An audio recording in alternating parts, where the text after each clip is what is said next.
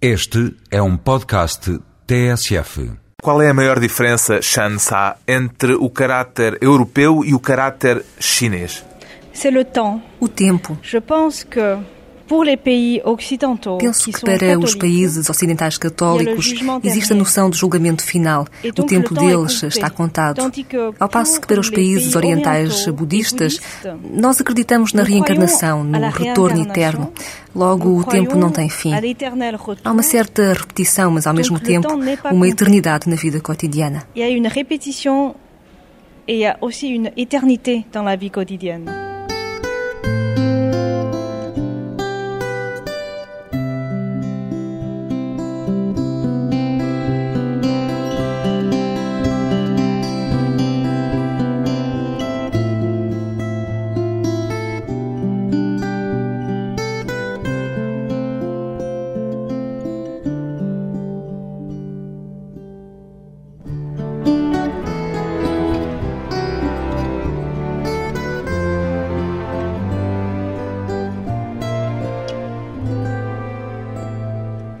quotidienne. Shansa, 32 anos, escritora, continua a ser chinesa ou já é francesa, Shansa?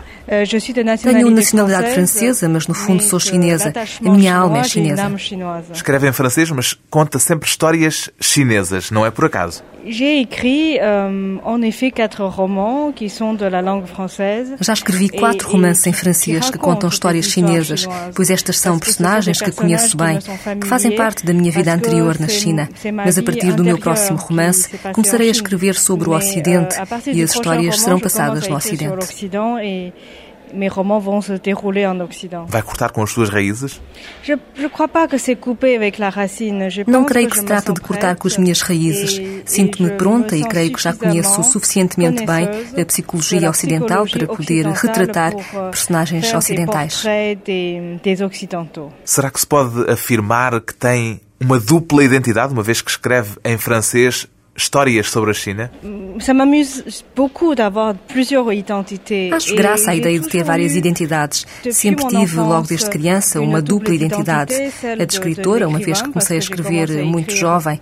Comecei a publicar as minhas obras na China quando ainda era muito nova.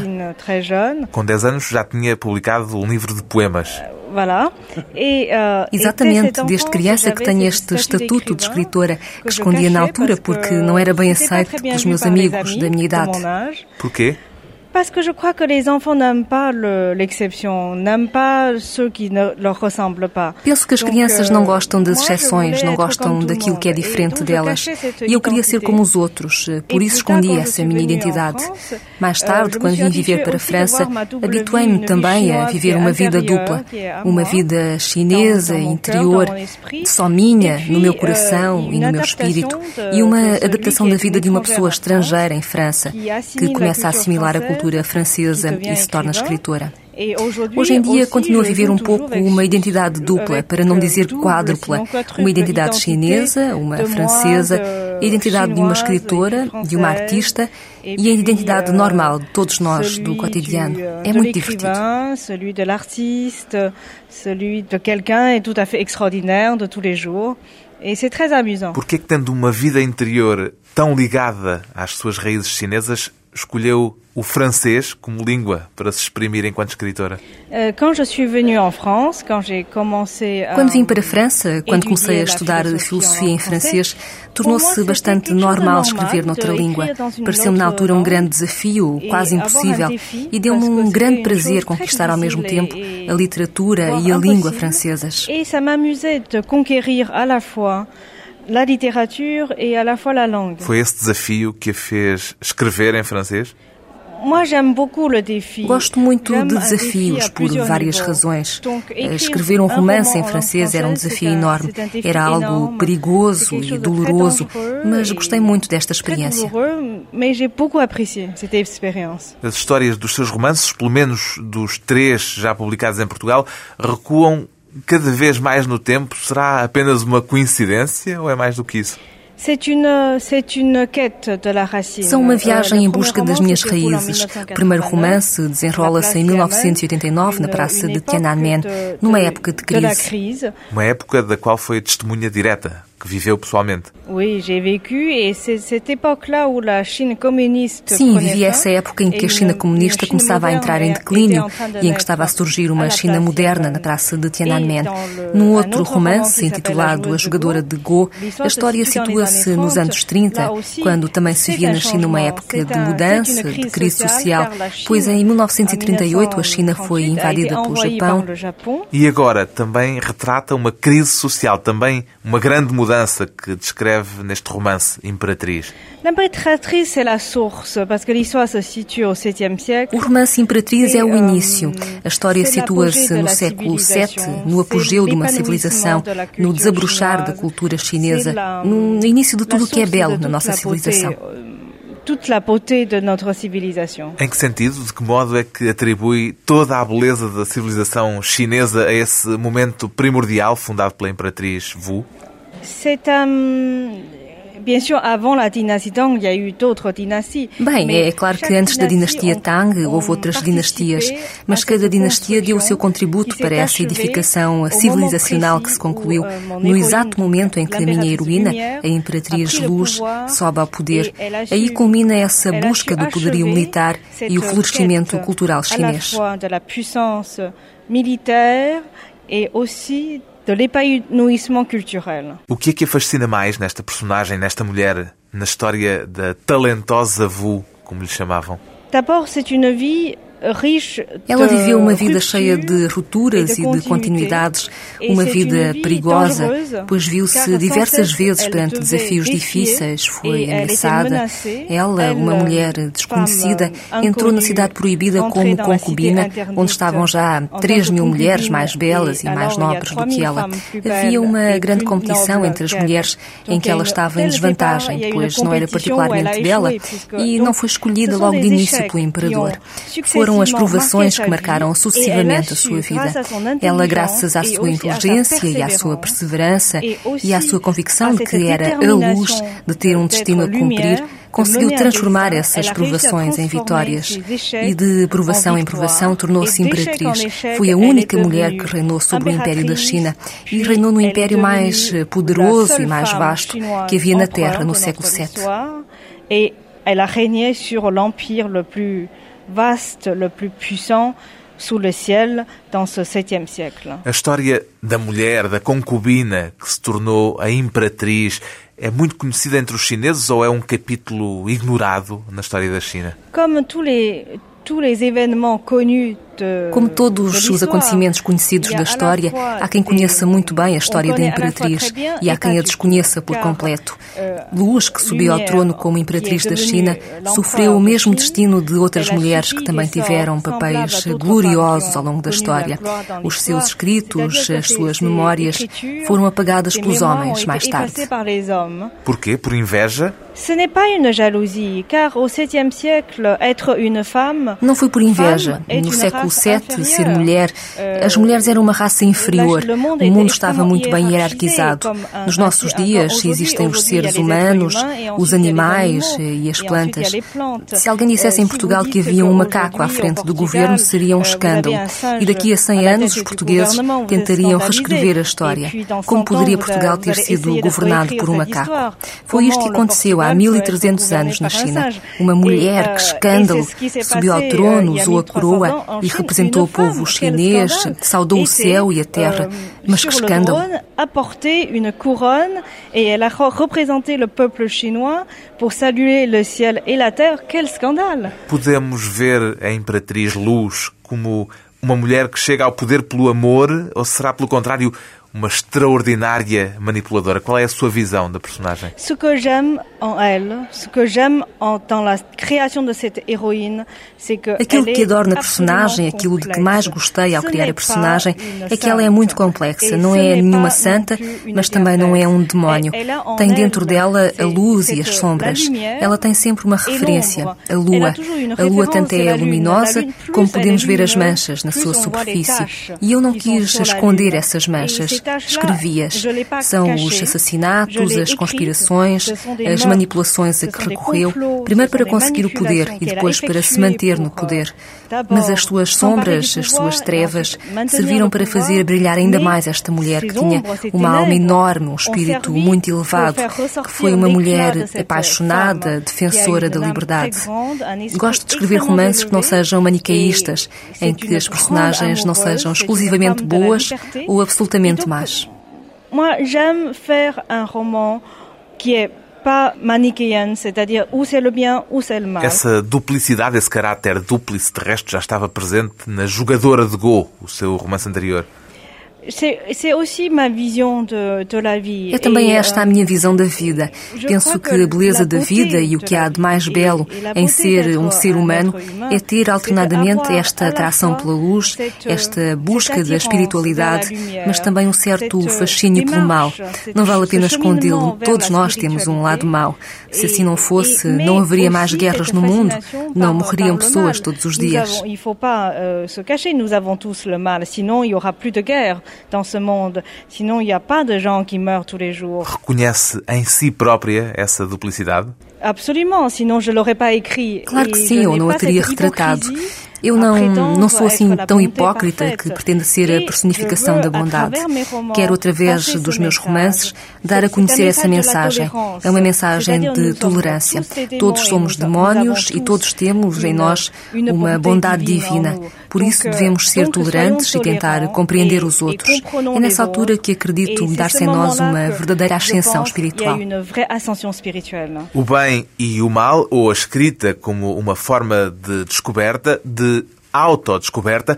Depois de uma breve pausa, voltamos à conversa com a escritora Shan Sa, nascida na China, renascida em França.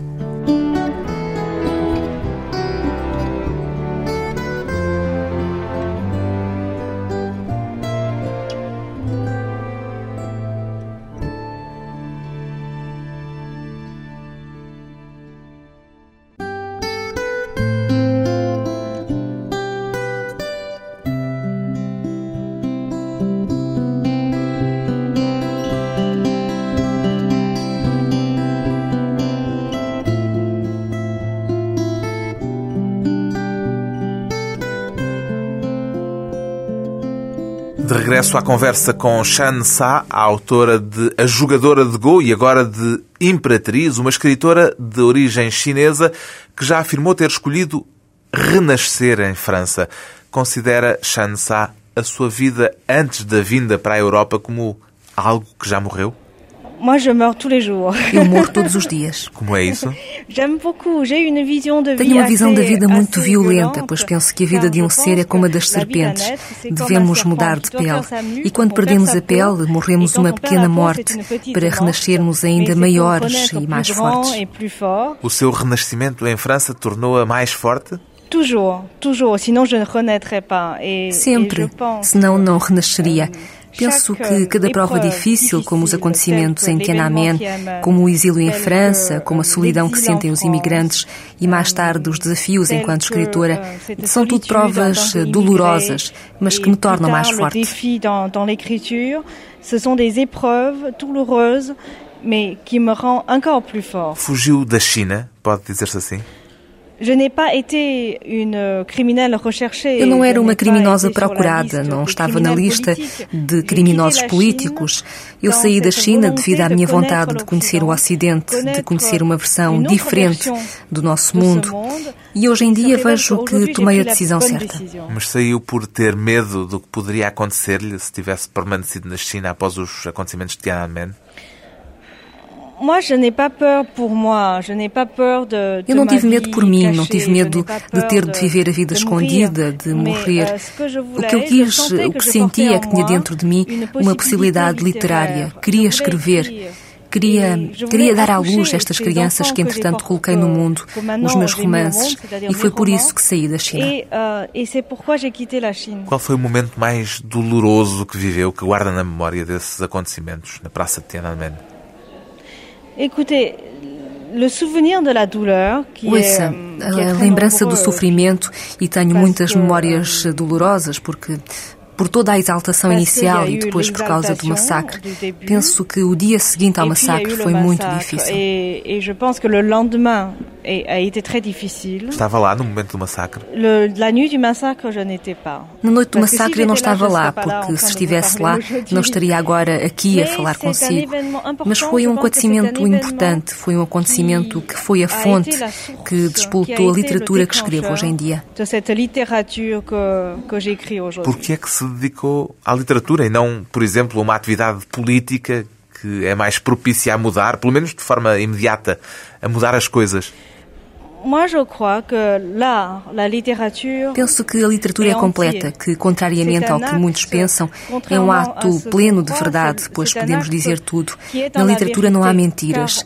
Ao contrário, e como podemos ver pela política na China e inclusivamente nos países democráticos, a política é um ato de comprometimento, muitas vezes repleto de mentiras, onde reina a corrupção. O mal, o mal faz parte da política. E da literatura literatura, não? Je pense pas. Je pense que la création. Não creio. Penso que a criação artística é um ato muito menos ofensivo. Por isso, é bastante mais agradável. A literatura não tem qualquer pretensão de mudar o mundo, enquanto que os políticos nos prometem todos os dias que vão mudar o mundo e nada mudou. Alors que les politiques tous les jours nous promettent de changer le monde, changer la société et rien n'a été changé. Já falava francês quando veio para a França? Je, je, je Sabia dizer bom dia, obrigada. Como é que foram esses primeiros tempos? Deve ter sido difícil. Foi mais que difícil. Mais que difícil é o quê? Era a primeira vez que me encontrava no estrangeiro.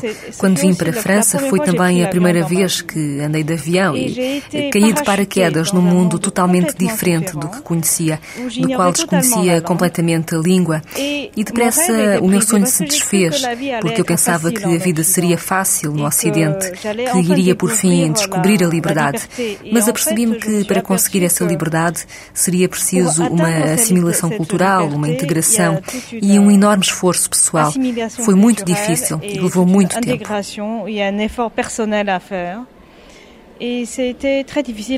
Isso, no fundo, dá a entender que nesses primeiros momentos sofreu uma desilusão grande em relação ao que esperava encontrar em França. A que é que se deveu essa desilusão? Por que é que ficou decepcionada? Porque vinha de um país onde as pessoas são muito acolhedoras, onde havia uma vida social e coletiva muito agradável, onde as pessoas se cumprimentavam nas ruas e estavam sempre dispostas a ajudar. Isso na China. Na China.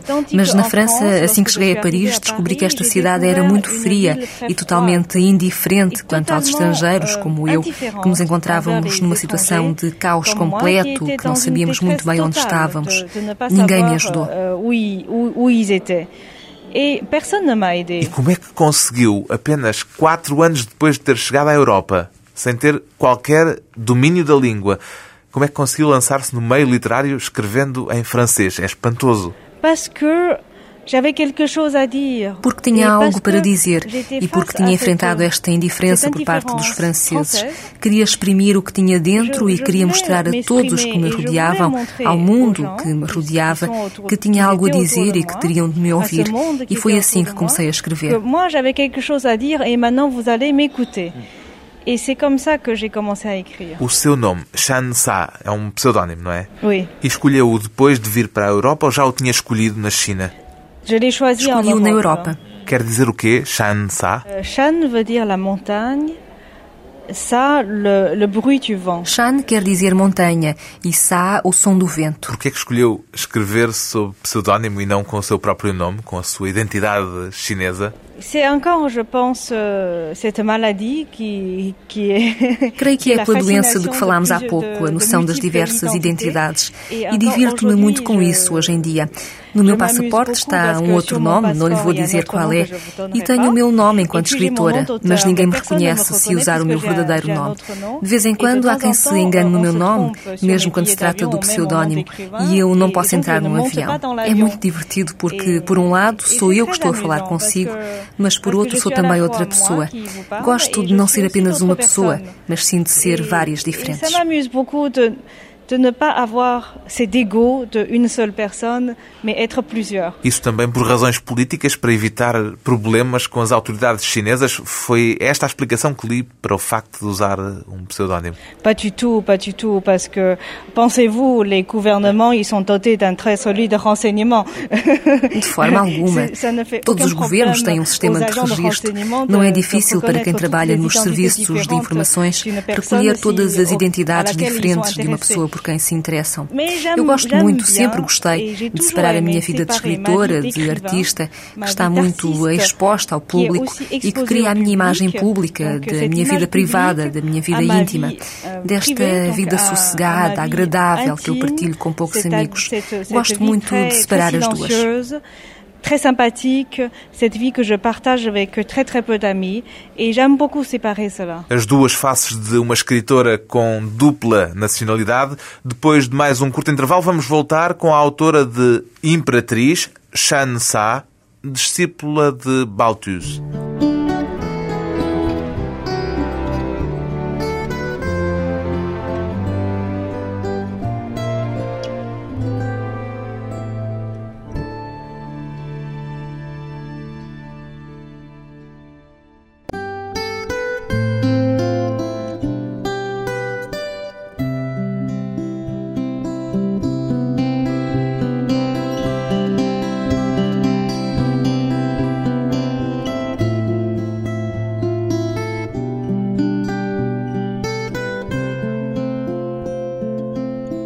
Convidada hoje para a conversa pessoal e transmissível Shan Sa, a autora de A Jogadora de Go e Imperatriz, uma escritora que descobriu a Europa também pelo olhar do pintor Balthus, de quem foi secretária particular durante dois anos. O que é que essa experiência mudou em si, Shan Sa? Aprendi tudo com Balthus. Foi com ele que aprendi a compreender a arte no Ocidente, que aprendi a conhecer, a interpretar a pintura italiana do Renascimento, que aprendi o que é ser um artista. Tudo coisas que também são universais, embora o Balthus se exprimisse através dos seus pincéis e eu através da minha escrita. Parce que ce sont des choses universelles aussi. Même si Paltus euh, peignait avec son pinceau et moi je devais écrire. Mas a Shansat também pinta. Je peins aussi. Eu também pinto. É outra das minhas identidades que não confesso com frequência. Sim, mas essa eu conheço. Et il m'a enseigné son exigence. Ele ensinou-me ainda a ser exigente e perseverante. E o mais importante de tudo para mim, uma vez que era uma rapariga muito desiludida pelos acontecimentos em Tiananmen e magoada pela frieza ocidental, foi que ele, como um velho mestre espiritual, me mostrou o que é ter fé na bondade, ter fé na beleza. Un grand maître spirituel, il m'a montré ce qui est la foi dans la bonté, la foi dans la beauté. Disse mestre espiritual e não mestre artístico. Que era um homem que, no final da sua vida, se tornara extremamente religioso. Ele acreditava em Deus, acreditava na arte, dizia sempre: pintar é a minha forma de rezar. E a Shansat também já chegou a dizer-lhe isso, alguns, que escrever é a sua oração. Oui, Sim, porque na euh, verdade, na nossa vida cotidiana, todos nós temos, deveríamos ter todos uma forma de rezar, de rezar por nós próprios para nos tornarmos melhores, mas também pelo mundo inteiro, uma vez que há tanta miséria.